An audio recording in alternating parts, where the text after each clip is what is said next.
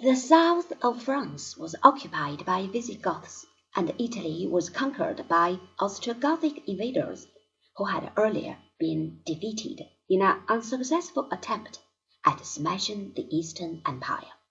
Since the end of the third century, Gothic mercenaries had fought in Roman service, and had thus come to learn Roman skills and practices in warfare.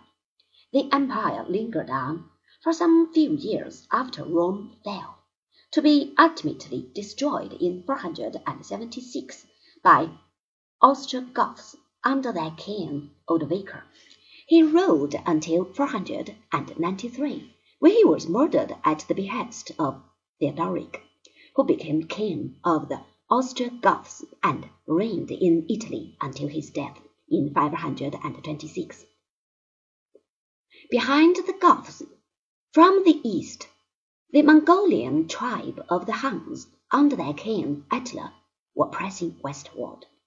Though at times in league with their Gothic neighbors, they were on bad terms with them when Attila invaded Gaul in 451. A joint Gothic and Roman force stopped the invaders at Chalons.